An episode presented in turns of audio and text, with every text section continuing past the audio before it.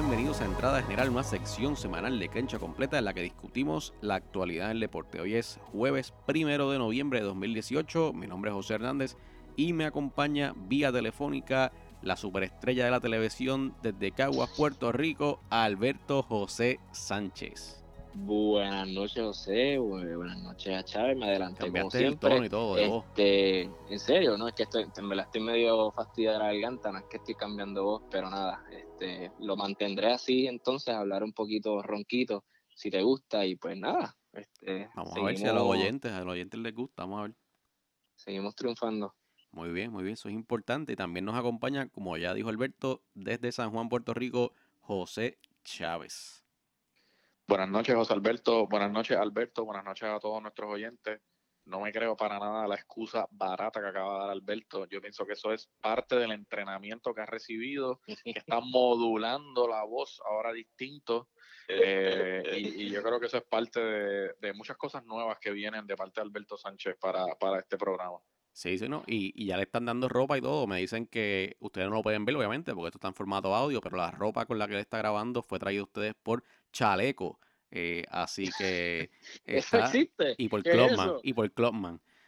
no voy a decir compañías que estén activas porque no vamos a dar Y aprovecho para decir que Clubman te da la hora. Así mismo. Así mismo, qué bonito. Existió? ¿Chaleco existió en serio? Claro que sí, era como que el hermanito pobre de Leonardo. Era, ¿sabes? Wow. Nada, era un desastre. Pues, ahí yo alquilé pues, mi, traje de. Mira, yo alquilé mi traje del promo ahí y me lo dieron en una bolsa plástica de supermercado. Así que, pues ya tú oh. sabes cómo estaba aquello. Pero bueno, no vinimos a hablar de, de modas ni de trajes de prom. de tirar al medio de tu edad más o menos, pero nada. Está bien, yo no tengo problema con eso. Estamos bien, estamos jóvenes, la juventud todavía. Eh, antes de pasar a los temas que tenemos hoy y dejando de lado los ataques a mi edad y a todo ese tipo de cosas, les recuerdo que nos pueden escuchar en SoundCloud, en Stitcher Radio y en iTunes. Eso ustedes lo saben obviamente porque nos están escuchando, pero le pueden decir a sus amigos, a sus familiares que nos busquen nos dejan ese review y eso nos ayuda para seguir llegándole a más gente. Y nos pueden seguir también en las redes sociales. Estamos en Facebook, estamos en Instagram y estamos en Twitter también. Así que síganos en todas. En todas hay algo distinto, algo chévere. Así que lleguen por allá. Pues vamos, vamos directo a la información. ¿Con qué empezamos, muchachos? Pues vamos a empezar con la NBA y tenemos varias cosas de que hablar. La temporada es joven todavía, pero eh, han pasado varios asuntos. Sin duda, vamos a empezar eh, hablando de LeBron James y los Lakers de Los Ángeles. LeBron parecen, James. Sí, LeBron James parece que los Lakers están respondiendo un poco. En el día de ayer eh, tuvieron una victoria contra los Dallas Mavericks. Eh, una agónica victoria, casi se lo sacan del buche, pero bueno. Básicamente los Lakers estaban rogándole a Dallas que, ganara ese juego. Eh, sin embargo, hubo, una movida inexplicable de parte de Wesley Matthews cuando LeBron tenía la bola al final del juego con el juego empate para los tirar lo que probablemente iba a ser un game winner eh, y le dio un foul a, LeBron James eh, que lo llevó a la línea de los suspiros. LeBron sigue eh, struggling, ¿verdad? Un poco con, con, los tiros libres eh, en, en, esos momentos importantes donde apenas quedan segundos para que se acaben los juegos. Falló el primero, metió el segundo, pero la realidad es que, pues, obviamente el juego está en empate. Así que este punto de LeBron James, este tiro libre, le dio la victoria a los Lakers 114 a 113. Eh, esto, esto, esta, este tiro libre lo hizo LeBron James faltando 2.1 segundos en el juego. Eh, el tari final de parte de él eh, en términos de puntos fue de 29. Luka Doncic tuvo un excelente juego. básicamente fue quien los trajo al juego nuevamente después que ellos estaban perdiendo cuando faltaban cuatro minutos. Eh, de verdad que este jugador está luciendo muy bien. Eh, tiene producto del Real Madrid, papá. Así no, bendito, ya La única noticia buena del Real Madrid en estos días. Nuestro JJ Barea eh, doble doble a su, ajá, a su equipo de Dallas eh, con 15 puntos. Eh, Devin Harris tuvo que salir de juego con un hamstring injury y, y Kyle Kuzma metió 11 puntos en el primer quarter, que me parece que fue bien importante porque le dio esa, ese lead, ¿verdad? Esa delantera a los Lakers, que si pues ellos no jugaban tan mal como jugaron en, esos últimos eh, 4.40, pues hubieran podido ganar por un, por un margen mucho más amplio que, un punto, pero nada, se enfriaron al final, todavía están tratando de ver cómo, cómo cuaja el equipo, ya LeBron James les dio un ultimátum, eh, no sé si han leído la prensa, muchachos, pero LeBron James eh, en un locker room speech le dijo a, los jovencitos de ahí del equipo y a los que no son tan jovencitos como Reagan Rondo, Lance Stevenson y Javier Magui que, que básicamente que no pusieran a prueba su paciencia porque nadie iba a querer verlo a él cuando ya se le agotara la paciencia. Así que oh, me, me preocupa un poco porque pues apenas está empezando este, la temporada, yo, yo, pensaría que él iba a ser un poco más paciente antes de hacer una declaración como esa. Eh, también lo entiendo, porque obviamente para un jugador como él es bien difícil y tú estás acostumbrado a ganar de la forma en que ganabas, es, difícil, ¿verdad? Ser perdedor no, no, no es fácil, a nadie le gusta, especialmente cuando tú eres el mejor jugador del mundo. Así que esto era en gran medida parte de la preocupación que yo tenía con LeBron, lo hemos discutido aquí en el programa, era hasta qué punto un jugador de ese calibre iba a tener paciencia con este equipo eh, para, para, navegar esas aguas tan difíciles que se avecinan hasta la agencia libre del año que viene, donde ellos esperan poder traer otra superestrella junto a LeBron James. Así que, no sé, para mí no pinta tan bien que, que no han pasado 10 eh, juegos y, ya estamos en, diciendo que, se, nos, se, nos, se le agota a LeBron James la paciencia. Pero otra, otra cosa novedosa que ocurrió en la NBA y es que parece que nos montamos en una máquina del tiempo y Derrick Rose en el día de ayer anotó 50 puntos en una victoria de, los, de los Minnesota Timberwolves contra los Utah Jazz. Eh, vencieron Utah eh, perdóname, Minnesota venció a Utah 128-125. Esto llega en un momento dado en donde eh, Jimmy Butler básicamente está en ban autoembanquetado porque está básicamente en protesta, esperando que, el equipo de Minnesota le acomode para hacer un canje y, y, poder finalmente largarse de allí. Así que yo creo que no pudo haber recibido mejores noticias la fanática de Minnesota con esto de, de Derrick Rose. Eh, el jugador de 30 años, como ustedes saben, pues no ha tenido una temporada parecida a las que tenía antes desde que ganó el MVP en el 2011. Eh, en este juego particularmente tuvo 34 puntos en, el, en la segunda mitad eh, y 15 en el cuarto quarter. Cuando mete un canasto al final, faltando 30 segundos, puso a Minnesota arriba para finalmente ganar el juego y después al final metió dos tiros libres, faltando 13.8 segundos para entonces que Minnesota se fuera arriba por tres puntos y básicamente sellar esa victoria. Eh, tuvo, tuvo muchas jugadas que eran vintage Derrick Rose. Eh, yo creo que hay mucho que discutir aquí. Es una pregunta que le quiero hacer a mis compañeros.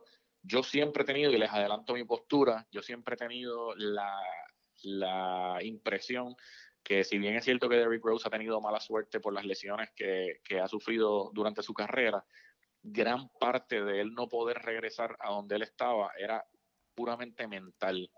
Derrick Rose es un jugador que muchas de las lesiones que tuvo posteriores a la primera lesión mala, mm, realmente son lesiones que jugadores tienen todos los días y pueden regresar y ser productivos. O sea, eh, me acuerdo que en una estuvo fuera toda la temporada o lo que restaba de una temporada por un partial meniscus tear, o sea, eh, una rotura parcial en el menisco, que no, no, es, una, es una cosa que o la rehabilitas o lo operas, pero no, no es. Yo recuerdo que, de hecho, yo recuerdo que una vez a Meta World Peace lo, lo operaron de un menisco y regresó al otro día de la operación como un loco, o sea, una loquera. O sea, todos los cuerpos son distintos, ciertamente todos, todos los jugadores y los atletas no responden de la misma forma, pero sí me parecía que el componente psicológico tenía mucho que ver con el caso de Derrick Rose y quizás, quizás está en un momento dado de su carrera en donde pues ya no tiene tanta presión, no se está esperando de él todos los años lo que, lo que cuando va a volver, cuando va a volver a como él estaba, ya estaba volando un poco debajo del radar y quizás tendrá la oportunidad de, revivir su carrera. ¿Qué ustedes piensan, muchachos? Pues en mi caso, este, Derrick Rose está en una edad, ¿verdad? Este, que puede ser el pick también de, de, de muchas, ¿verdad? De muchas carreras hasta los 30 años yo creo que tiene oportunidad de, volver a, no igual, ¿verdad? Como estaba en sus primeros años, pero volver a ser jugador clave y sobre todo de un equipo que le hace falta ese jugador como, como él, porque obviamente hemos visto lo que, lo que le, está pasando con, Jimmy Butler, pero tienen el equipo suficiente para, para llegar lejos y si este Derrick Rose lo hace, pues yo, yo, creo que puede ser más consistente, ¿verdad? Sabemos que Jeff Stick no está jugando los últimos juegos porque está, está, tiene está enfermo, pero, pero Derrick Rose, pues, si le dan su, su oportunidad, él yo creo que está en un momento que, que, no pierde nada. Ya él perdió todo lo que tenía que perder. Él, él está en un momento muy bueno y creo que puede ser este, clave en este equipo.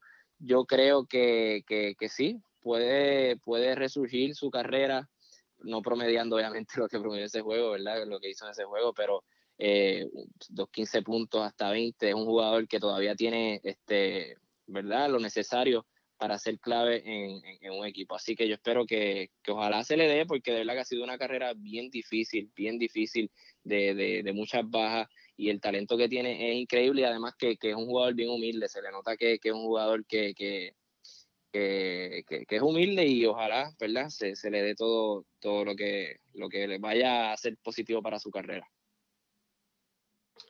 Bueno, pues sin duda, yo creo que aquí le, le deseamos lo mejor yo creo que es un jugador que es una superestrella que había conseguido muchos adeptos, muchos fanáticos que tenían su camiseta, que, que ya él era un household name, Adidas se ha mantenido con, con el contrato de él durante todo este tiempo. Me parece que era un jugador... Lo han apoyado, lo, han apoyado mucho Adidas. Eso es muy bueno que también no, no hayan quitado esas esa ganas de seguir auspiciándolo y, y, ¿verdad? Este, el talento está, obviamente pues ha tenido mala suerte, pero el talento está y pues Adidas pues lo, lo, ha, lo ha visto y han seguido con él durante toda su carrera, que eso es muy importante. Sí, y me parece que es un jugador bien mercadeable. Él, obviamente no tiene una personalidad así como para, para hacer mucho anuncio y eso, pero es un jugador mercadeable que atraía mucho, mucho eh, fanático joven que, que, era loco con verlo en la cancha. Eh, tuvo ese famoso momento que metió el buzzer beater en un juego de los playoffs contra, contra, LeBron, y contra LeBron y Cleveland. O sea, yo creo que, que ahí se estaba, se estaba cuajando una rivalidad, se estaba, se estaba cuajando unos matchups que íbamos a querer ver eh, en el futuro. Así que nada, nunca es tarde de jugar.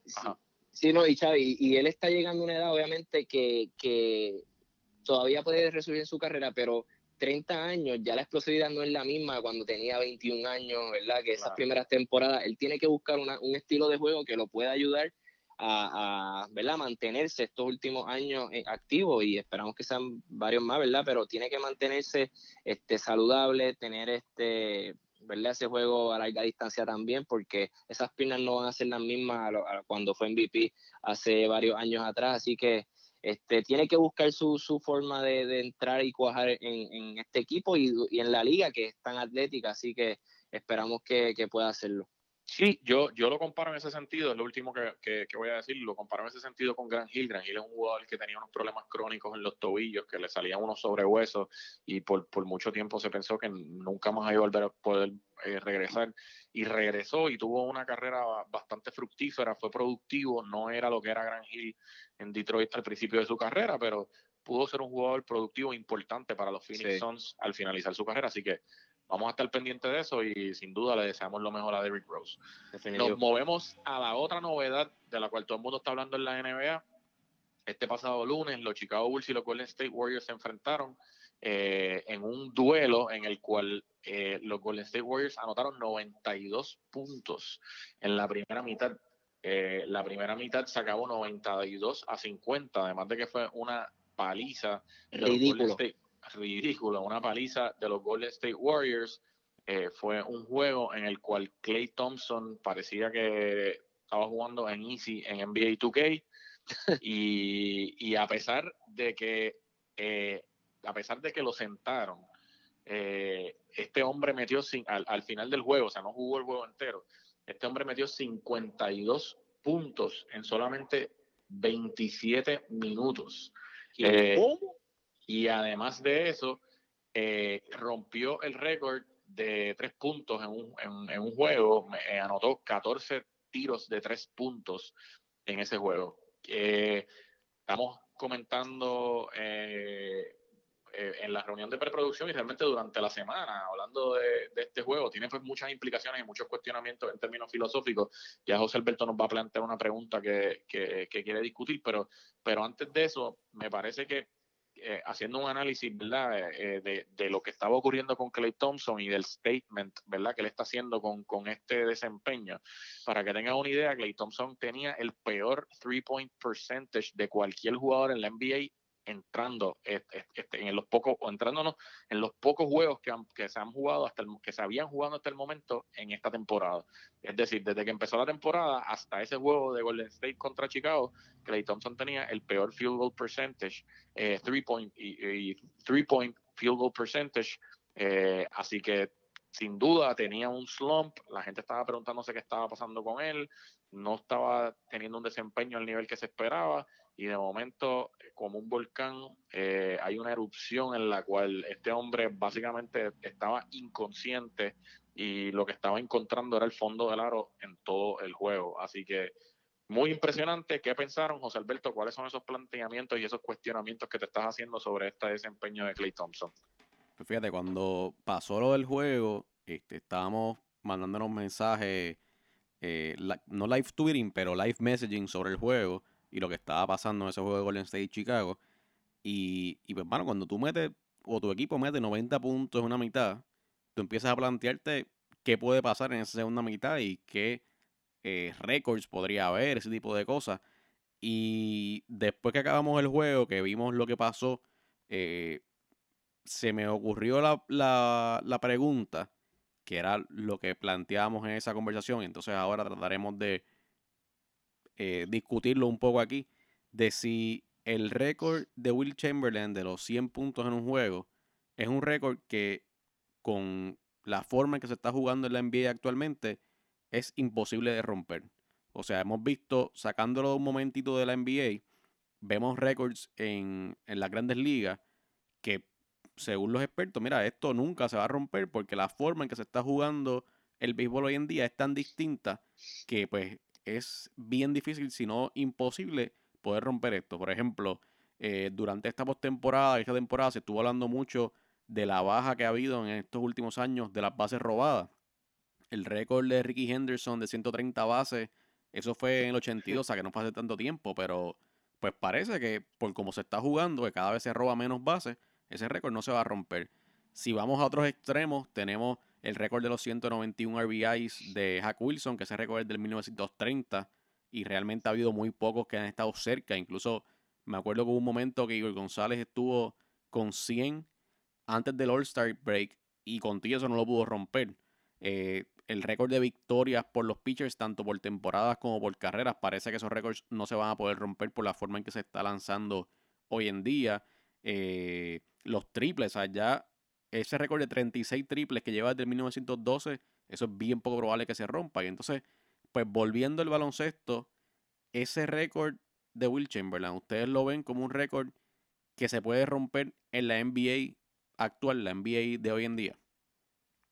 Pues yo, yo creo que sí, yo creo que el, juego de la NBA ha cambiado, obviamente cuando Will Chamberlain logró eso no había línea de tres puntos, y uno, y uno se pone a pensar cómo demonios lo hizo, este, y ahora sí, ahora sí hay líneas de tres puntos, hay muchos tiradores, ¿verdad? Que como es Clay Thompson, que yo creo que es el jugador que más, ¿verdad? es de racha, es un jugador que le encanta la racha, le encanta tener la bola una tras de otra cuando está, cuando está metiendo triple. Y fue así en este partido, este, le dieron todas las bolas a él, las metió todas y, y fue en 26 minutos. Un juego completo es 48 minutos. Si, si nos dejamos llevar por eso, él jugó un poquito más de la mitad del juego. Si llega a jugar todo el juego siendo consistente así, que lo puede hacer, posiblemente iba a llegar al récord, pero obviamente el, el, el, lo más importante para Steve Kerr ahora mismo es que mantener saludable a, su, a sus jugadores y fue lo que hizo, lo sentó y, y, ahora pues eso es, también el juego ha cambiado en ese sentido, que los coaches obviamente están guardando más a sus jugadores saludables y obviamente está empezando la temporada también están pensando más en eso y pues yo creo que eso fue lo que hizo que pues Clay obviamente no jugara más por esa decisión, pero creo que se puede. Hay jugadores que, que son consistentes como lo como él este pero fíjate más allá de la capacidad de los jugadores que evidentemente hay jugadores que meten bola como locos lo que tú decías ahorita antes que empezáramos a grabar tú hablabas de que eh, Will Chamberlain no solamente tiene el récord de los 100 puntos sino también tiene el tercero, el cuarto, el séptimo y por ahí para abajo un montón de juegos que anotó 70 puntos, que anotó 60 puntos. O sea que evidentemente este era un tipo que, que era un fuera de serie, pero si vienes a ver la otra gente de la lista, pues como que mira, este tal vez no es tan normal, como tú dices, los, los coaches sientan a los jugadores, se preocupan por no solamente la temporada regular, sino por eh, que ellos lleguen más eh, frescos para los compromisos más importantes para los playoffs. O sea que más allá de la capacidad, también hay un componente de que la forma en que los, los coaches y la NBA está dándose hoy en día es bien distinta a esa época donde jugó Will Chamberlain y ese 1962 cuando eran todos esos 100 puntos. No, definitivo, ha cambiado mucho y, yo, yo creo que está muy bien lo que están haciendo los dirigentes. Este, obviamente ahora también los contratos son gigantescos, no se pueden arriesgar a, que esos jugadores se les lesionen y verdad perder este esos contratos son, inmensos hay que mantenerlos saludables a esos jugadores así que eh, no se están arriesgando de que se puede lograr se puede lograr pero obviamente por decisiones verdad de los coaches y administrativas pues no los van a dejar hacerlo pero este el talento está bueno a mí me parece que lo primero que tenemos que mirar es qué similitudes hay entre entre el panorama competitivo del NBA al cual se enfrentaba Will Chamberlain en aquella época y el que tenemos al día de hoy, y hay unas similitudes bien importantes que yo creo que se deben de destacar. Una de las razones por las cuales Will Chamberlain pudo meter 100 puntos en un juego, no tan solo es por las proezas físicas que él logró hacer, eh, pues por su estatura y por su fuerza, sino porque los jugadores a los cuales él se enfrentaba realmente no tenían las herramientas para detenerlo. Así que defensivamente no había eh, un obstáculo para que él anotara. La NBA de hoy día se parece mucho en ese sentido porque no tiene que ver necesariamente con que estos jugadores no sean más rápidos o no sean tan rápidos o tan fuertes, porque lo son, son más rápidos y más fuertes, pero las reglas que se están implementando en la NBA cada vez más van dirigidas a reducir el contacto físico de los jugadores. La defensa cada vez más o, cada vez menos se convierte en una prioridad en la NBA y eso obviamente hace que los jugadores anoten más. Eh, entrando a los juegos del jueves de la semana pasada, los equipos del NBA están promediando 112.3 eh, puntos por juego, que es el promedio más grande desde la temporada 70-71. O sea que hay un incremento en términos generales en el macro de, de anotación en la NBA. Eh, en donde, como les dije, los, equipos están promediando 112 puntos por juego. Entonces, en ese sentido, se parece un poco el panorama a lo que se enfrentaba Will Chamberlain, porque se enfrentaba contra gente que no lo podía galdear, y pues básicamente estamos viviendo en una NBA en la cual casi nadie galdea. Así que sin duda, jugadores que, que, el mismo Draymond Green estaba diciendo eh, que con todo lo que ha hecho el, el NBA Committee, eh, pues que ya no hay un énfasis en la defensa ya en, la liga. Decía Draymond Green en una entrevista para, para ESPN el, el 21 de octubre. Esto, y en ese sentido, me parece que, que sí, que, que, estamos en un momento dado como idóneos para que alguien de momento meta 90. ¿Cuál es la gran diferencia? La gran diferencia es que no se va a poder romper ese récord de la misma forma en que la rompió Will Chamberlain, porque yo creo que, y, ahora sí, para contestar un poco la pregunta de José Alberto, es imposible anotar 100 puntos en la época en la que vivimos ahora con estos jugadores tan rápidos y atléticos sin utilizar la línea de tres. Eh, tiene que ser un tipo como Clay Thompson, tiene que ser un tipo como Steph Curry, eh, que, te, que, que, llegue inconsciente con el nivel extra easy de NBA 2K y llegó ese día, se enfrentó a un equipo inferior y, y ponle que metió los 100 puntos, pero necesita, de los cuales un montón van a ser tiros de tres. Pero por más dominante que sea un Giannis ante tu compo, por más dominante que sea un LeBron James, ellos no lo van a poder lograr. Si no, si no, lo, si no, si, si no se incorpora el triple, ese, ninguno de esos jugadores lo va a poder lograr. Así que esa es la gran diferencia, que, que que Will Chamberlain te podía meter un montón de tiros libres porque todo el mundo le iba a caer encima, eh, aunque era malo tirando tiros libres, pero todo el mundo le iba a caer encima y iba a tener un montón de attempts en la pintura y esos 100 puntos iban a venir de ahí, versus el jugador moderno que va a tener que para poder llegar a esos 100 puntos anotar, como le pasó al caso de Clay Thompson y bien análisis que hace Alberto Sánchez, que básicamente juega un poco más de la mitad del juego y anota 50 y pico de puntos. So, va a tener que hacer como Clay Thompson, meter 14 triples. Y fíjate, una diferencia interesante entre ese juego de Chamberlain y este de Clay Thompson que estamos viendo ahora es que a pesar de que este tipo metió 100 puntos, el juego no fue un blowout tan salvaje. Obviamente sí hubo una diferencia, hubo 22 puntos de diferencia al final del juego, pero se acabó 169 a 147. Este, Mancos. O sea que, o sea, tú pensarías que, y eso es lo que estamos hablando ahorita, los coaches se van a la mitad con una ventaja de 40 puntos, pues dicen, mano, ya este juego se acabó, ¿sabes? ¿Para que yo voy a exponer a mi estrella a que se me lesione? Pues, ¿sabes? Que en ese juego en particular, Chamberlain había metido 41 puntos en la primera mitad. O sea que metió 60, no, perdón, 59 puntos en la segunda mitad, 31 de ellos en el cuarto quarter. O sea que fue una cosa que fue de, menos a más.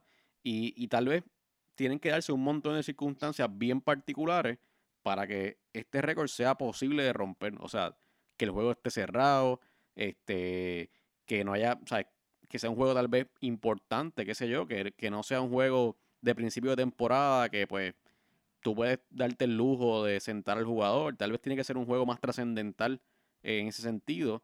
Yo de verdad, de verdad que lo veo bien difícil, aún con los factores que ustedes están señalando, pero me parece que, que como les digo, tienen que hacerse unas circunstancias bien especiales, eh, no solamente un jugador bien especial, sino que eh, se den esas circunstancias para que se pueda romper este récord. Pero en esa línea, a mí me, perdona, Alberto, en esa línea, a mí me impresionó mucho, que lo estábamos hablando también en la reunión de ahorita, eh, el, el, desempeño de un Devin Booker el año pasado, yo creo que sorprendió a mucha gente porque reúne los requisitos de lo que José Alberto acaba de mencionar. Un equipo número uno que depende de Devin Booker en gran medida para poder ganar juegos. Que no es como un equipo como Golden State que se puede ir arriba por 40 puntos y si sientas a Clay Thompson, tienes lo que parece ser de momento ocho otros jugadores que pueden hacer el trabajo. Un equipo como Phoenix se tiene que pelear los juegos todas las noches.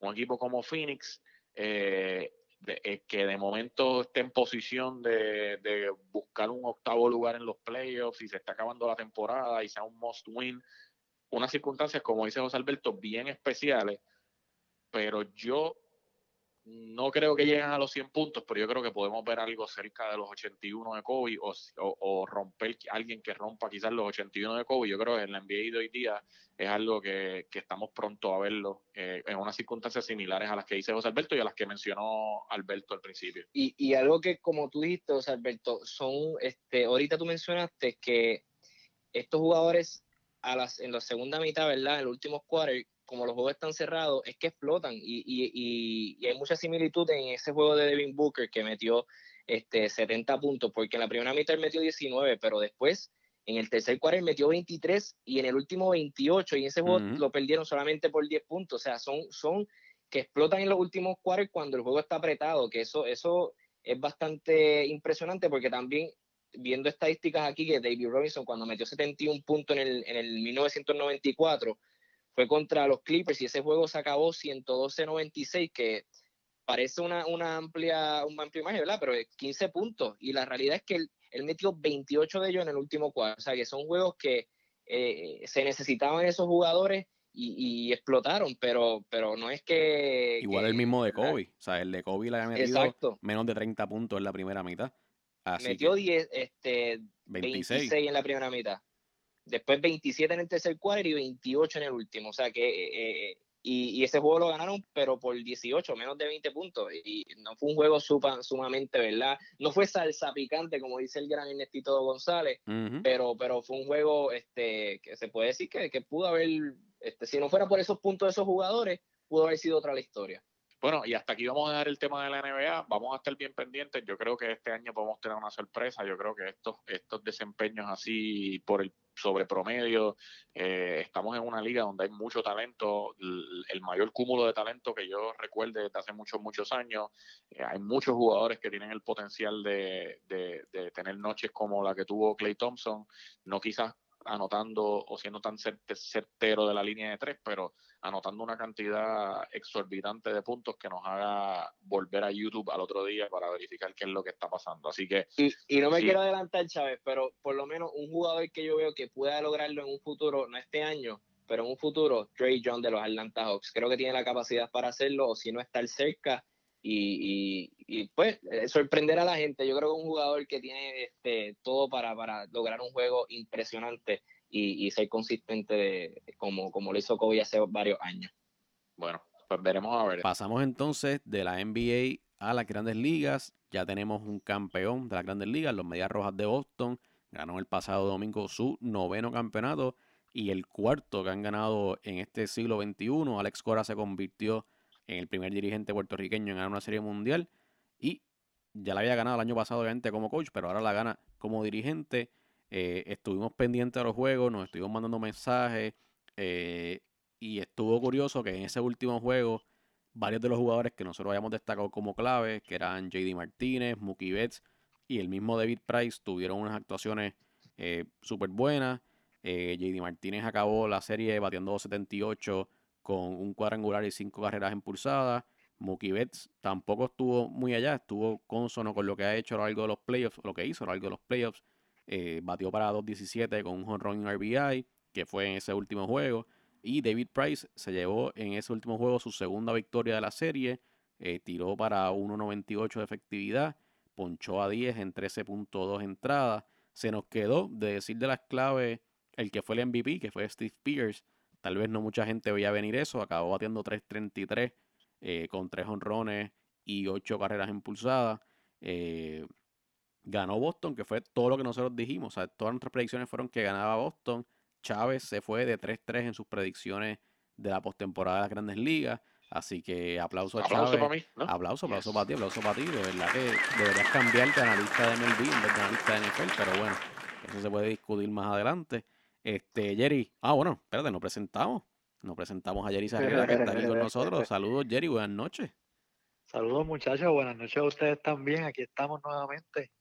Aquí está, aquí está Jerry. Pues entonces, ahora que te presenté, cuéntame, eh, ¿qué viste de esta serie mundial? ¿Qué conclusiones puedes sacar de, de esos juegos que, que estuvimos viendo durante las semanas pasadas? Sí, fueron unos jueguitos bastante interesantes. Eh, destacamos el juego número 3, que fue un juego que se fue a 18 entradas. Dos juegos juego se jugaron prácticamente en el juego 3. ¿Alguien lo vio completo? ¿Alguien lo vio No, completo? mano. Ese juego. No. Yo llegué no, del yo- juego de calle vi, y de doble. A. Y después dijeron no hay break.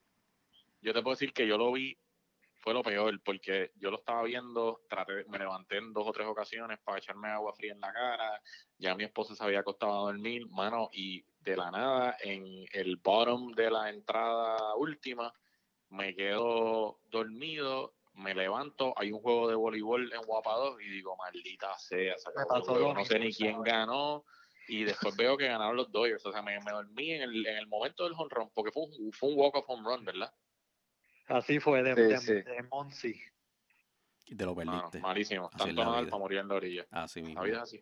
Cuéntanos? Jerry, además de ese juego maratónico que tuvimos el viernes, eh, ¿qué conclusiones puedes sacar de tanto la victoria de los Red Sox como esa derrota eh, de los Dodgers? Sí, David Price se creció porque, Ujú. como habíamos comentado en los episodios anteriores, él no ha tenido buenos números en la postemporada y en esta serie mundial eh, increíblemente se creció, eh, obtuvo muy buenos números.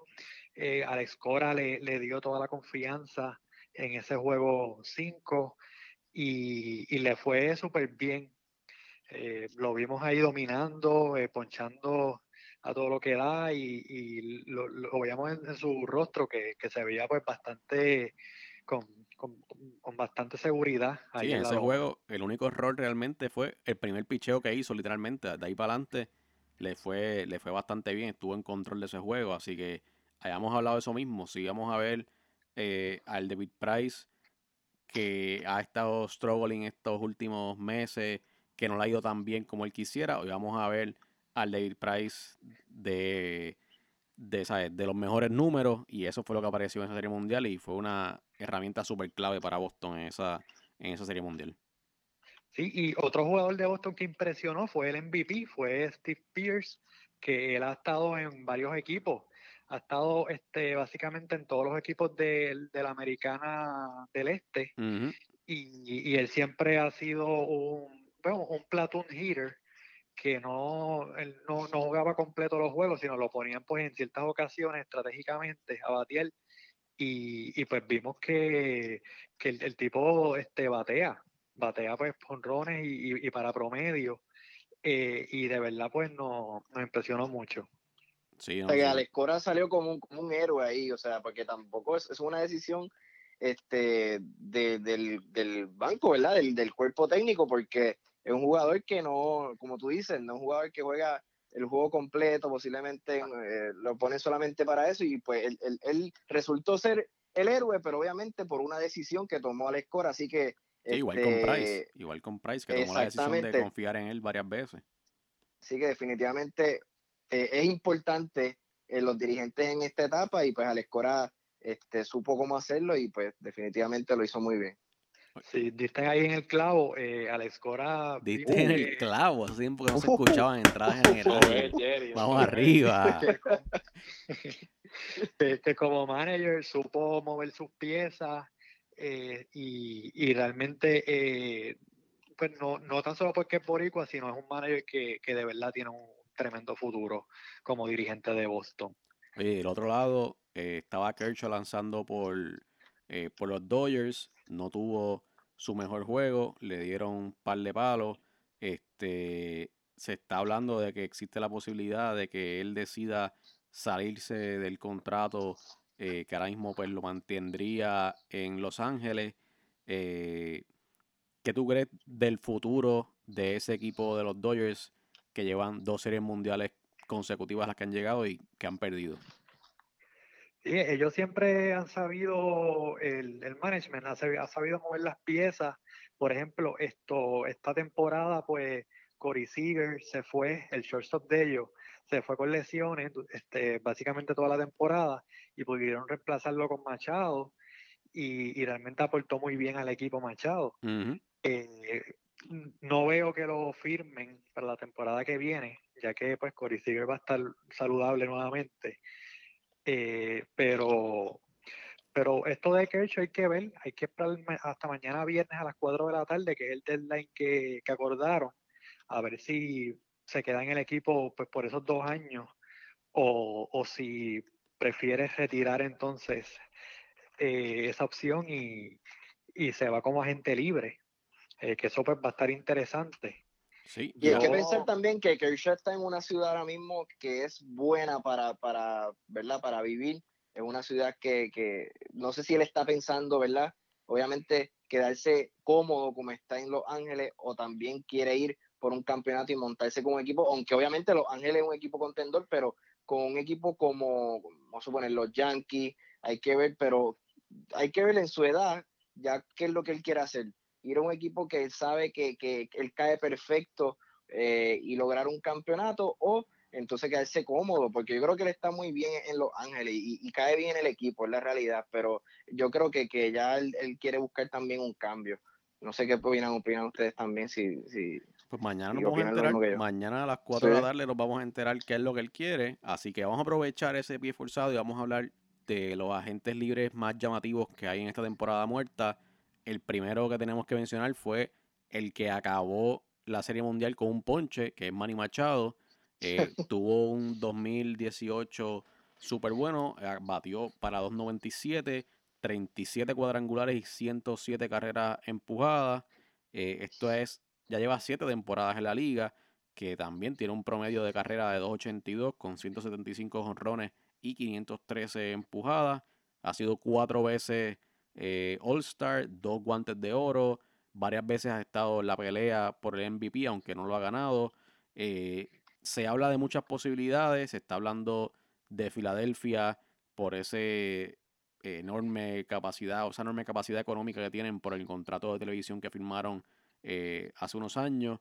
se habla tal vez de los Yankees después de la lesión de Di Gregorius que va a requerir que le haga un Tommy John Surgery. Eh, ¿Cómo ustedes lo ven, Jerry? ¿Qué, tú crees que va a terminar pasando con Manny Machado? José, pues Manny Machado actualmente eh, tiene 26 años, o sea que está en su prime. Eh, hemos visto cómo consistentemente él ha estado dando los números ofensivamente y, y en la defensa ha estado también, está aportando esta, en esta serie mundial no le favoreció mucho porque pues vimos varias instancias en las cuales él no, no se forzó lo, lo suficiente. Eh, en una de ellas él pues juraba que él la había sacado del parque y fue trotando a, primera base y pues si él hubiera pues se, hubiera forzado un poco más pues probablemente ese single se convertía en un doble, pero pues así no fue. y, y, mucha gente vio eso, pues, pues como que este tipo pues no se faja tanto dinero, pues que él pues se le puede ofrecer a él, pero en estos juegos importantes, eh, obviamente eso no se ve bien. Y él lo ha dicho en entrevistas, que él dice que, ah, que como que eso no es lo que él tiene que hacer, este, como que él no es muy fanático de, de fajarse mucho y, de correr duro, este, cuando él cree que no hace falta. También tuvo el problema. son las cosas básicas, esas son las cosas básicas que, que tú no aprendes cuando es chiquito. Yo creo que es lo primero que te, que te enseña, que tú, tú tienes que correr, no importa lo que sea. O sea, ya sea un bombo, ya sea un bombo a los files, tú no sabes si se va a caer. Es, algo como que elemental que esos errores Bueno, como ese triple de, de, David Freeze que le pasó por encima de la cabeza a JD Martínez y si no llegaba el corrido, pues se hubiese quedado a lo mejor en primera o en segunda.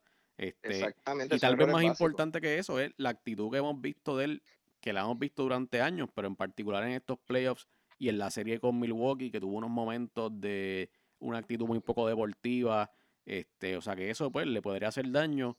Pero pues vamos a ver qué pasa. Jerry, entonces, ¿dónde lo ves? En los destinos de posibles para Manny Machado. Pues yo lo veo en los Yankees, como bien señalaste, a Didi Gregorio eh, lo, lo, van a estar interviniendo quirúrgicamente y yo veo pues que él tiene buena posibilidad siendo el shortstop de, de, los Yankees. Eso obviamente está por verse, pero como es un equipo que siempre ha tenido pues el billete y, y ha tenido pues eh, los, recursos económicos para contratar este tipo de, de, jugador, que obviamente él va a, exigir un contrato pues bastante jugoso y de bastantes años, pues yo entiendo que los Yankees pues es una, un buen fit para él. Sí, estaba viendo uno, un artículo que hablaba de una de estas casas de apuestas de Las Vegas que decía que una de las posibilidades era Filadelfia, eh, la posibilidad más alta era Filadelfia realmente por lo, la situación económica en Filadelfia. Me parece que los Dodgers no van a ser, primero porque él ya se, como que se despidió bastante de Los Ángeles y segundo porque ellos han tenido, aunque gastan mucho dinero, han tenido una política de no, no meterse unos super contratos de estos de 10 años y 200 y pico millones. Este, o sea que me parece que, como tú dices, probablemente los Yankees pueden ser el destino que en este momento tiene más sentido para, para Machado. Sí, exacto. Y, a, su vez, los Dodgers ya tienen a Turner en tercera y, entonces Corey Seager pues, va a volverse a acoplar al equipo. O sea que realmente no, no, hay, no hay cabida para él. Exacto, exacto. Así que. él, llegó vía cambio también al equipo. O sea que ahora es que él va a tener realmente su, su, sí, él fue un rental. por primera vez. Fue, como Chávez le gusta decir, un one year rental pero pues más o menos mitad de temporada, ¿sabes? Lo que estuvo. Así que ahora le toca, ¿sabes? Estuvo en ese contrato eh, de rookie y ahora le toca, pues, de verdad hacerse el billete. Ah, y otro que está literalmente en la misma posición es Bryce Harper. Acabó este 2018 bateando para 2.49 con 34 honrones y 100 carreras impulsadas. Está también eh, terminando su séptima temporada en las grandes ligas eh, con promedios o números similares a los de Machado batea para 279, 184 cuadrangulares y 521 carreras impulsadas.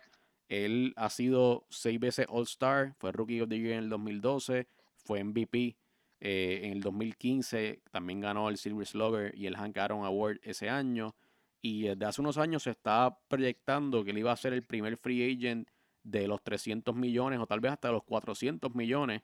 Esa realidad parece que no es lo que impera en el béisbol de las grandes ligas en estos días, ese tipo de contratos.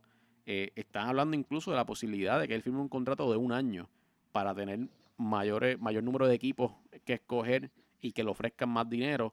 Eh, nuevamente se habla de los Phillies.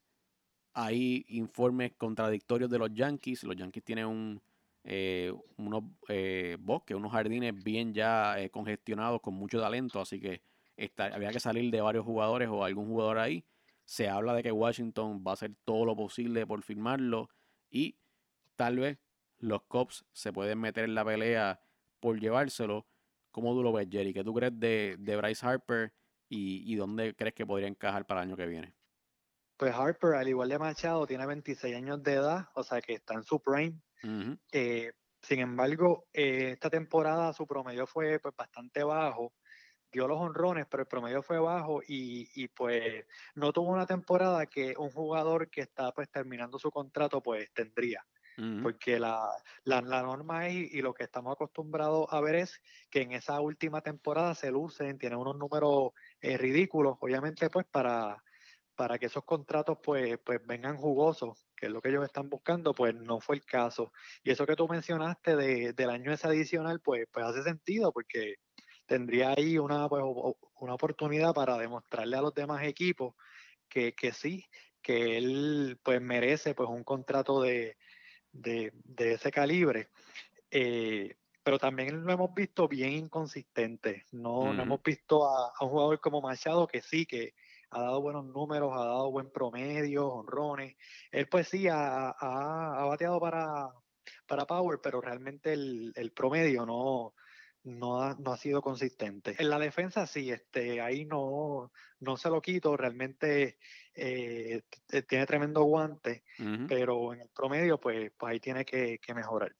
Y al igual que Machado, Harper es un jugador que tal vez por su edad y por su inmadurez, por decirlo así, eh, ha sido medio problemático en algunos momentos, ha tenido problemas con árbitros, problemas con otros jugadores, o sea que eso puede ser algo que, que los equipos tomen en consideración. A mí me parece en este caso de Harper, más que en el de Machado, que es una cuestión de inmadurez, este, que ha ido mejorando un poco. No creo que sea un problema, ¿sabes? Que es la manzana podrida del vestuario que va a hacer daño al equipo que encaje, pero, pero hay que ver dónde, dónde llega. Se habla, como te decía, bien fuerte de los Phillies, eh, por eso de que ellos están repartiendo chavos o van a repartir chavos como locos.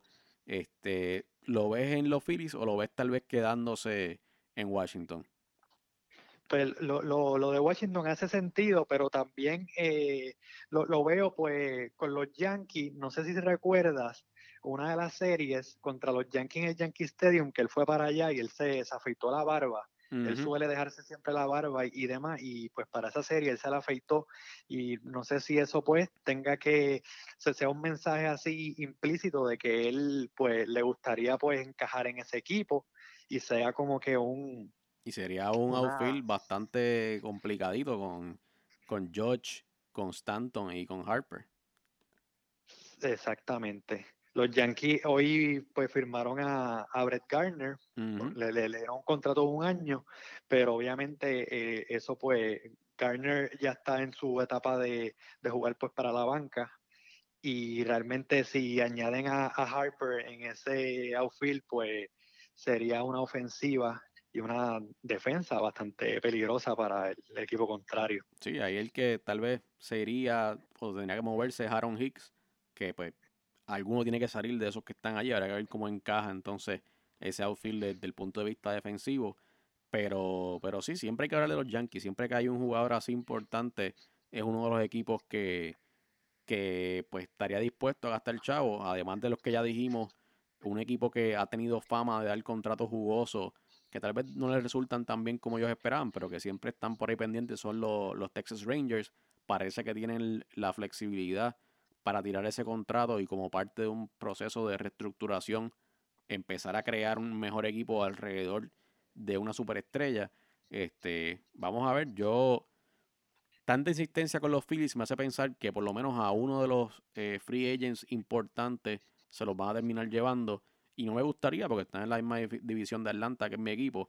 Así que ojalá que todos le pichen y que nadie se quiera ir para, Filadelfia. Este, pero es lo que hay. Así que estaremos pendientes a Bryce, estaremos pendientes a Manny Machado.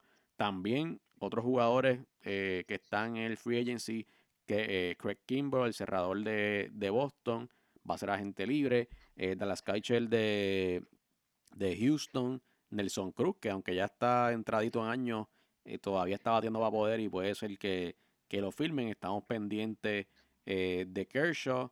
Eh, hay picheo, hay catchers, hay bateadores, o sea, hay de todo aquí. Pero hablando de catchers, tenemos que hablar de otro jugador que, aunque no es free agent, se está hablando mucho de él, se está comentando mucho que puede cambiar de equipo. Y es JT Real Muto. En el 2018 batió para 2.77 con 21 cuadrangulares y 74 impulsadas. Lleva cinco temporadas en las grandes ligas, está bajo control con los Marlins hasta el 2020, pero ya indicó que no va a firmar una extensión, así que desde la temporada pasada ya ha sido objeto de posibles de conversaciones eh, de cambio. Atlanta estuvo bien pendiente, pero le pidieron que le dieran a Ronald Acuña a cambio de, de Real Muto y pues eso no iba a pasar. Ahora pues el panorama es otro, evidentemente no le van a dar a cuña, pero hay unos prospectos que podrían ir para allá. Hay que ver cómo el valor de Real Muto se afecta por el hecho de que Randall y Wilson Ramos también son eh, agentes libres este, esta temporada muerta. Eh, ¿Qué tú crees, Jerry? ¿Es el momento de cambiar a Real Muto ahora a principio de temporada o volverá a estar entonces con, con Miami? Sí, hace completo sentido de que sí, de que lo cambien. Eh, si, si, se acuerdan, la temporada pasada, antes del inicio de la temporada pasada, ellos desmantelaron el equipo de los Marlins. Stanton se fue del equipo, Jerry se fue del equipo. Entonces, el que queda así, este veterano, como quien dice, es Real Muto. O sea que yo realmente lo veo eh, yéndose del equipo y, y los Marlins obteniendo rookie y prospectos a cambio. Sí, también, además de Atlanta, otra vez hablan de Filadelfia, hablan de Washington, que después de, de que estuvo jugando con ellos, pues están buscando un catcher nuevo. Hablan de Boston, que no vieron una producción consistente de ninguno de sus catchers realmente desde el punto de vista ofensivo. Y allí él podría tener un, un buen sitio para, para hacer una pieza clave en ese equipo. Así que, de nuevo, mucha incertidumbre todavía. Cuando llegue eh, los Winter Meetings, pues vamos a saber un poquito más de cómo se van a ir eh, perfilando los equipos de cara a la temporada del 2019. Yo creo que entonces ese día podemos hacer, o para esas fechas, mejor dicho, podemos hacer eh, una nueva discusión de estos agentes libres si todavía no han firmado o los cambios que pudiera haber. Este, así que para acabar esta sección de Grandes Ligas, vamos a ir rapidito. Yo sé que Jerry no estaba tan contento de hacer esto porque él quiere esperar a saber más de los equipos y eso, pero vamos a ir uno por uno este, o todos, quiero decir, eh, diciendo posibles candidatos para llevarse el campeonato el año que viene. Un equipo de cada liga, un equipo de la nacional y un equipo de la americana. Vamos a empezar con Mr. Prediction. Vamos a empezar con Chávez, porque Chávez se fue de 3-3 en sus predicciones de las grandes ligas. Así que, Chávez, cuéntanos, los Dodgers vuelven a la Serie Mundial y ganan esta vez. No, no. Eh, tuvieron dos oportunidades y, ya, se les fue el barco. Mi predicción es que los Milwaukee Brewers y los New York Yankees lleguen a la Serie Mundial el año que viene. Interesante, interesante. Alberto, cuéntanos, ¿qué tú ves? Déjame para lo último, déjame para lo último. ¿Lo vas a pensar? ¿Estás esperando a ver qué pasa? Pensando. Okay, okay, No, no, pero para lo último estoy pensándolo ahora mismo, ahora mismo, pero okay. quiero pues escuchar pues entonces. No me voy a copiar. Jerry, ¿quieres ir tú o voy yo? Sí, no, voy yo, voy yo. Pues este, yo así eh, me gustaría pues que los Red Sox vuelvan a, la Serie Mundial y de la Nacional estoy de acuerdo con Chávez que los Milwaukee Brewers es un equipo joven, vimos que tienen tremendo picheo, tienen tremenda ofensiva, tienen tremendo manager también, Greg Council, y, los veo pues también llegando lejos. Fíjate, la interrogante que tengo en la Liga Americana es que los o varios de los equipos más ganadores que son eh, Boston y Houston, tienen muchos jugadores que podrían estar saliendo del equipo, eh, así que eso me tiene un poco en duda. Creo que los Yankees han puesto una base para construir y, traer a, a, lo mejor picheo después de haber traído tantos buenos bateadores. Este, veo a los Yankees como Chávez, creo que llegó el momento de que regresen a la Serie Mundial y dejándome llevar por el corazón, veo una revancha de la Serie Mundial del 96 este, y la del 98, me parece que también. Atlanta va a volver para la Serie Mundial. Ahora sí, vamos para encima, olvídate de los Brewers. Atlanta, aunque sea difícil, vamos para encima y vamos para la Serie Mundial. Así que ahora sí, Alberto, a, mí, me encantaría, me encantaría de Atlanta porque es, una fanática de beisbolera también y yo creo que, que, tienen un equipo muy bueno, pero no todavía este, para llegar a ese nivel. Yo creo que, que los Cubs este, sí lo tienen, los Cubs hay que ver qué hacen en el offseason también, pero creo que pueden volver a la Serie Mundial. Y pues la Liga Americana, Cleveland, creo que Cleveland llegó el momento, tienen que hacer varios ajustes también, obviamente, pero, pero creo que, que si lo hacen en el offseason pueden, pueden llegar y sería una buena Serie Mundial entre los Cubs y los Indians Cleveland. Wow, wow, pues vamos a ver, vamos a ver, ahí de fuiste te fuiste por otro lado y, para corregir, la serie mundial que estuvo Atlanta, la segunda con los Yankees fue en el 99, no fue en el 98. Este, el resultado igual, perdieron las dos veces con los Yankees, así que esperemos que, se pueda dar esa oportunidad de, que mi niño interior que sufrió con esas derrotas se, se vea recompensado por sus bravos. Vamos a ver si es así. Jerry, un millón de gracias por venir otra vez, este, por hablar de, de grandes días con nosotros. Y pues ya mismo, cuando vengan los winter, los winter meetings, hablamos otra vez un ratito. Así será, gracias por la invitación y, cuando llegue diciembre y enero por ahí, pues nuevamente estaremos aquí hablando de pelota. Y ahora vamos a pasar lamentablemente al fútbol. Tenemos que hablar de ese clásico que habíamos preparado la semana pasada, que se jugó este domingo. Eh, pues, ¿qué les puedo decir? El Barça le pasó por encima al Madrid como una planadora. Dominaron ese partido 5 a 1 y le dieron al Real Madrid su tercera derrota consecutiva. Y una derrota tan bochornosa ante el que es obviamente su eterno rival llevó a la, destitución, mejor dicho, de Julen Lopetegui y al nombramiento de Santiago Solari como entrenador interino del Real Madrid, que yo creo que ese título de interino se le puede aplicar a todos los entrenadores del Real Madrid, porque realmente permanencia ahí, yo creo que no la tiene nadie. Eh, no sé, no sé ni qué quiero preguntar sobre ese juego. ¿Queremos hablar sobre ese juego, decir algo sobre ese juego? que, que mi, mi, psicología revertida funcionó. Eh, yo dije que iba a ganar el Real Madrid. No, en verdad pensaba sinceramente que el Real Madrid iba a reaccionar y que iban a volver a, a, empezar a tener resultados positivos, pero no fue así. Eh, también hablamos la semana pasada que si ya los resultados esto iban a afectar el trabajo de, de Lopetegui y pues con este último sí se dio se quedó sin, sin, sin la selección nacional de, de, España y sin el Real Madrid, así que fue una mala decisión por lo, por lo que se ve de, tomar la decisión de, de el, el, equipo de Madrid. Madrid se vio, los únicos 10 minutos que, que, jugaron bien fueron los, los primeros 10 del segundo tiempo, eh, muy floja la, la, defensa, lo último, se vieron desmoralizados, parados, eh, también el ataque perdieron muchas, bueno, no muchas, las pocas oportunidades que tuvieron, pues no, no las no la subieron terminar, ¿verdad? Y pues el Barcelona no, no comió cuento, como ustedes este, habían este, dicho que iba a pasar, así que este, no, hubo, no hubo mucha sorpresa, la realidad, el Barcelona ha venido jugando muy bien y pues no hizo falta, ¿verdad? El, el, gran trabajo que, está, que ha, que ha hecho Lionel Messi con este equipo, Luis Suárez se encargó eh, y no dio oportunidades. Todas las que tuvo las pudo completar, casi todas, ¿verdad? Y, pues hizo el triplete y, tiene mucho, tiene mucho personal. Esto no es solo Messi, el equipo de Barcelona se ha visto por años que, que esa delantera ha sido muy buena y no podemos dejar de mencionar que no tienen a Neymar tampoco, así que Luis Suárez este, se cargó el equipo en, ese, en esos minutos y, y, pues pudo hacer la diferencia cuando pensábamos que Real Madrid iba a empatar ese partido. Pero nada, este Lopetegui eh, se veía venir, se veía venir. Este equipo no ha, no ha reaccionado con él en ningún momento desde el principio de la temporada, se han visto eh, perdidos, así que yo creo que hicieron una, una buena decisión en que se quedara sin trabajo.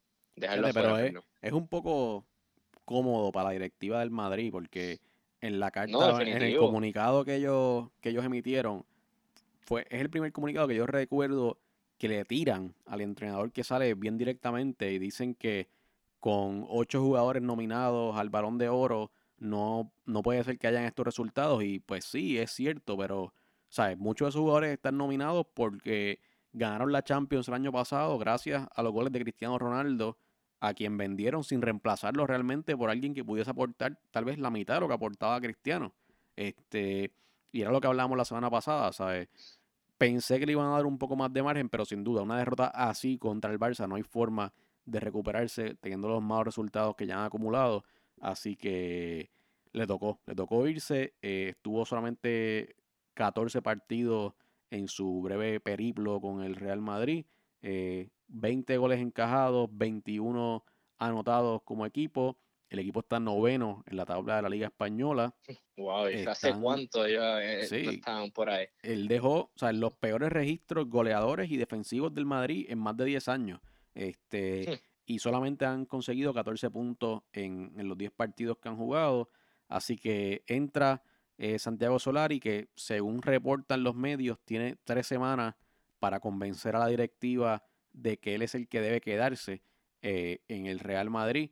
Eh, como entrenador. O sea, tres partidos. Bueno, realmente un poquito más porque también tiene, ya tuvo Copa del Rey que ganó contra el Melilla y tiene la Champions contra el Victoria Pilsen, que por lo menos en ese sentido es un equipo que, que es asequible ganarle. En Liga se enfrentan al Valladolid, que ahora mismo está sexto, eh, dos puntos por encima del Real Madrid. Después van a Baladido a jugar contra el Celta, que está décimo, eh, un punto menos que el Real Madrid. Y finalmente irían contra el Eibar, que está decimoquinto, pero solamente está tres puntos por detrás del Madrid. O sea que no son necesariamente equipos que en papel se ven difíciles para un Madrid en un buen momento, pero como están las cosas, uno nunca sabe y son dos partidos fuera en campos que, son aguerridos y que pueden ser complicados. Así que con eso en mente, si se queda o se va, hay ya varios candidatos eh, para reemplazarlo y convertirse en entrenadores en propiedad realmente del equipo. Uno de los principales es Antonio Conte, que ha sido eh, tres veces campeón de la Serie A con la Juve, fue campeón de la Premier con, el Chelsea. Eh, creo que hoy estuvo hablando el expresidente del Madrid, Ramón Calderón, eh, sobre pues, lo difícil que él ve que Conte termine llegando al Madrid. Y él dice que, número uno, está pidiendo tres años de contrato, algo que parece que Florentino no está dispuesto a dar en este momento. Está pidiendo traer un cuerpo técnico bastante grande en sustitución de lo que ya hay en el Madrid y está pidiendo control sobre la confección de la plantilla y los fichajes, que eso es algo que Florentino parece que no está dispuesto a renunciar. Así que es uno de los que más suena, pero tal vez está complicado esa negociación para poder traerlo al Madrid. El segundo que más suena es Roberto Martínez, el actual seleccionador de Bélgica, que quedaron terceros en el Mundial de este año. Eh, él viene eh, un poco revalorado con esa eh, actuación de Bélgica porque en su último equipo, que había sido el Everton, no acabó muy bien. Tuvo una primera buena temporada y después de ahí fue bajando. ya había estado antes en el Swansea y en el Wigan. Así que habría que ver si volviendo a un club se pues, ha aprendido algo de su experiencia en Bélgica. Es un entrenador mejor que cuando estuvo en la Premier y si puede sacar este equipo para adelante. Eh, ya dijo la selección belga, que hay, o la federación belga, mejor dicho, que hay que negociar con ellos para que eh, logren eh, dar por terminado ese contrato. Así que veremos si Roberto Martínez se puede convertir en entrenador. Pochettino también está sonando con la complicación de que es el dirigente o el entrenador en propiedad del Tottenham. Y eso significaría que tiene que romper contrato con un dueño que es bien difícil y que no le gusta mucho el Real Madrid porque se llevaron a Bale, se llevaron a Modric eh, y pues no hay una buena relación, así que ese casi se puede destacar, descartar. Perdón. Y el otro que de verdad me ha sorprendido es Arsene Wenger, que fue el entrenador del Arsenal por 21 temporadas. Eh, con ellos ganó 4 Premiers, 7 FA Cups y 7 Community Shields. Eh, él tiene 69 años y dijo que él estaba planteándose volver a entrenar en la temporada que viene. Así que no sé si estaría dispuesto adelantar eh, por unos meses su regreso a los banquillos y más en una situación tan convulsa como la que es el Real Madrid. Eh, nosotros, y esto yo lo he hablado con Chávez en otras ocasiones, siempre hemos querido un entrenador que se quede aquí un montón de años, como lo hizo Beckner, como lo hizo eh, Sir Alex Ferguson en, el Manchester United, pero no creo que ese sea Beckner. Y, como pensamos que a lo mejor podía pasar con Zinedine Exacto, pero Beckner a sus 69 años, pues no le quedan muchos recortes, así que no creo que sea el que venga a quedarse aquí para siempre. Así que, al igual que estamos hablando ahorita, que hay mucha incertidumbre, aquí hay mucha incertidumbre. Creo que tal vez si saca esos resultados adelante Solari en estos partidos que tiene, le pueden dar el break por lo menos un ratito, que uno supondría que si lo dejan, pues sería para acabar la temporada. Pero bueno, en el Real Madrid no se sabe nada de lo que pueda pasar.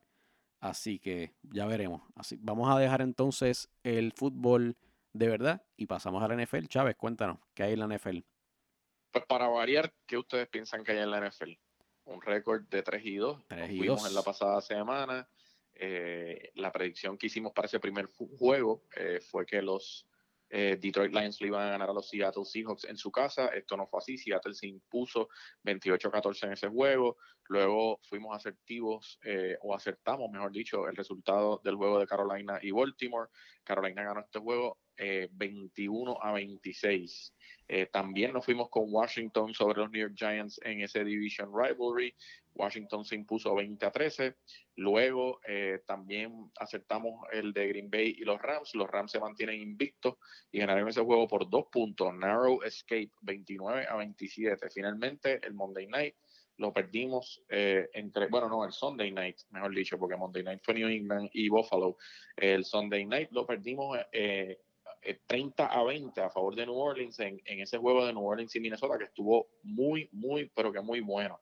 Eh, las, las predicciones para esta semana, tenemos Division Rivalry con Pittsburgh y Baltimore. Esto es a la una de la tarde. Mi, mi, predicción es que los Pittsburgh Steelers se imponen a los Baltimore Ravens on the road.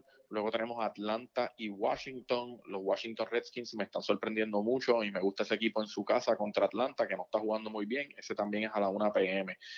Luego tenemos la predicción, yo creo que más eh, arriesgada que he hecho hasta el momento en la temporada. Eh, y es que pienso que los LA Rams van a caer, van a terminar su invicto contra los New Orleans Saints en New Orleans a las 4 y 25. Ese juego debe ser muy, muy interesante. Eh, luego tenemos a las 8 y 25 Sunday Night Football en NBC. Tenemos a New England contra Green Bay, Tom Brady contra Aaron Rodgers, los que la gente menciona como greatest quarterbacks of all time. Eh, ambos jugadores están en esa conversación. Así que son de esos pocos momentos que se miden. En la última vez que jugaron, eh, Green Bay resultó eh, ser victorioso en ese juego. Este juego va a ser en Foxborough, Massachusetts, así que los Patriots tienen home field advantage. Mi predicción es que New England gana, eh, pero lo veo bien, bien, bien, bien cerrado. Finalmente, tenemos un buen Monday Nighter entre Tennessee y Dallas. Esto va a ser en ESPN a las 8 y 25. Mi predicción es que los Dallas Mavericks van a ganar ese juego. Así que Dallas Mavericks. yo lo los Dallas José Juan Barea va, a ser el quarterback. No, no, no. Yo creo que él va a ser eh, un corner y va a jugar tremenda defensa contra los wide receivers de los Tennessee Titans. Pero los Dallas Cowboys van a ganar ese juego, es mi predicción. Y José Alberto, yo presiento que esta es la semana. Esta es la semana que nos vamos con el 4 y 1. Pero fíjate, yo pensé que ibas a ser más ambicioso y ibas a decir 5 y 0. Tú siempre te quieres tirar. No, no, no puedo. No puedo yo quiero una semana invicto en las palabras de un pana, no, no puedo eh, poner en contra a los football gods. Así que tengo, me, estoy, me, estoy, me estoy manteniendo al margen. Yo creo que vamos a tirar con 4 y 1 esta semana.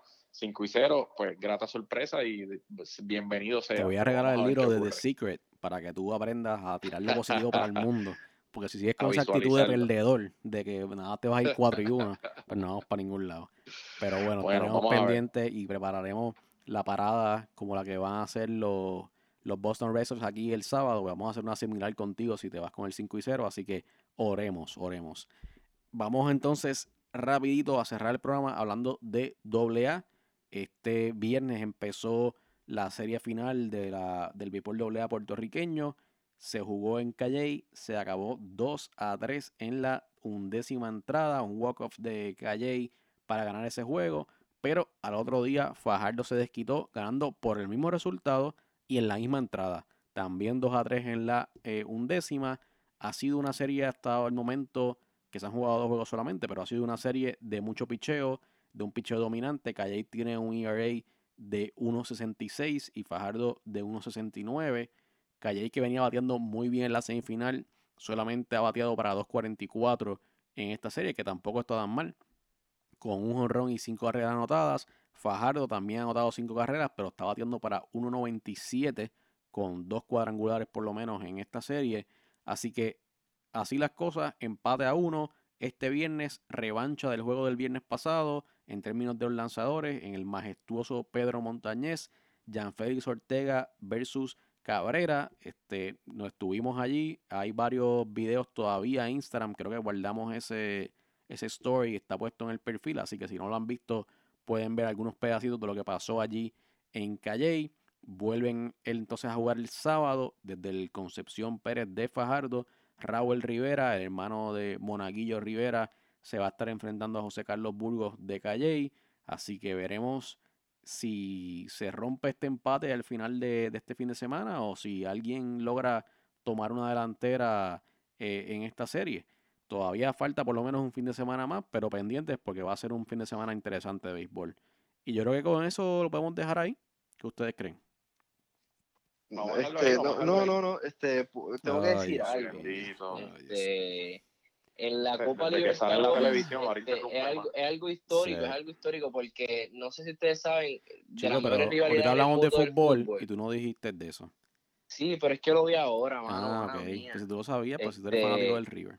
Dale, dale. Eh, el que le cuaja, el que le. No, pero rapidito. La final de la Copa Libertadores eh, va a ser entre River y Boca. Para mí, la segunda mejor rivalidad del mundo detrás de Real Madrid y Barcelona. O sea, hablando futbolísticamente hablando, ¿verdad? Uh eh, son eh, fanáticos que se odian a muerte, así que va a ser una final bien interesante. El partido de ida va a ser el sábado 10 eh, de noviembre en el estadio de Boca, la Bombonera. Entonces el partido de vuelta sería el 24 de noviembre en el estadio monumental de River. Como dije, estas fanáticas se odian a muerte, así que va a ser bien interesante. Copa Libertadores, que es la Copa de Comebol, va a estar súper buena, así que estén pendientes a finales, a mediados y a finales de noviembre estos dos partidos. De verdad que sí, bien interesante, bien interesante, pero ahora sí, lo podemos dejar ahí, sí o no, rápido, Alberto, no hables, te vas en mute, cuéntenos, lo podemos dejar ahí.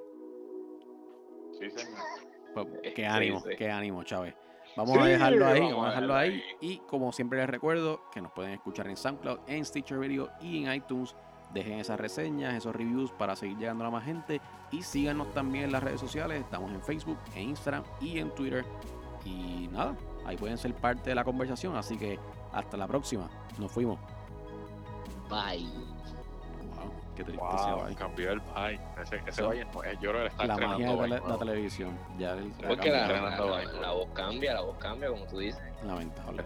Lamentable por Wow. End of an era.